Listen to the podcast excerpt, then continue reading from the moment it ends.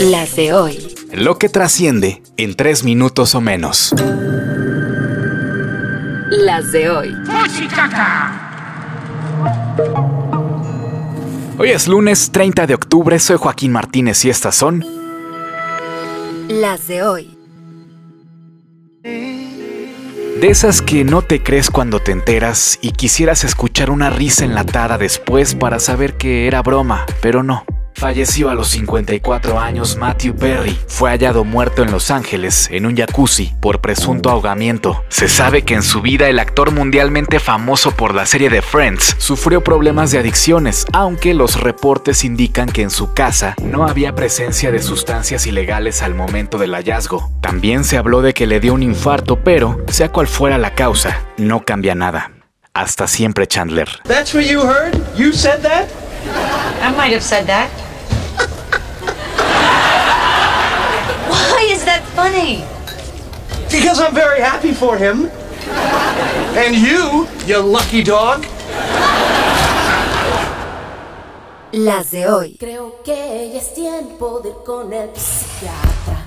Vamos de lo que no quieres creer a lo que no puedes creer. Porque México Mágico, donde se acaba de aprobar una reforma que castiga más severamente la trata de personas, lo que está bien. Lo que a más de uno le hizo levantar una ceja fue que después se tuviera como invitada especial en San Lázaro a Gloria Trevi. Quienes la defienden dicen que en su momento ella también fue víctima de Sergio Andrade, que por eso actuó como actuó, que estaba manipulada y sometida, y que por eso al final fue exonerada de los delitos de rapto y corrupción de menores que la tuvieron casi 5 años en prisión, del año 2000 al 2004. Estoy loca, no estoy loca, no estoy loca, solo estoy desesperada.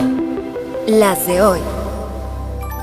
Este podría ser un día trágico. Podría ser el fin del hombre araña. 15 segundos. 15 segundos. Eso fue lo que le duró el gusto al Checo Pérez en el Gran Premio de México. El piloto mexicano de la Fórmula 1 arrancó quinto y en una maniobra temeraria para ganar posiciones terminó por impactar a Leclerc de Ferrari y por los daños en su monoplaza tuvo que abandonar la carrera. Lo más triste es que si se va de Red Bull en la próxima temporada, seguramente habrá perdido la última oportunidad de ser profeta en su tierra. Por cierto, Verstappen ganó, no importa cuándo escuches esto.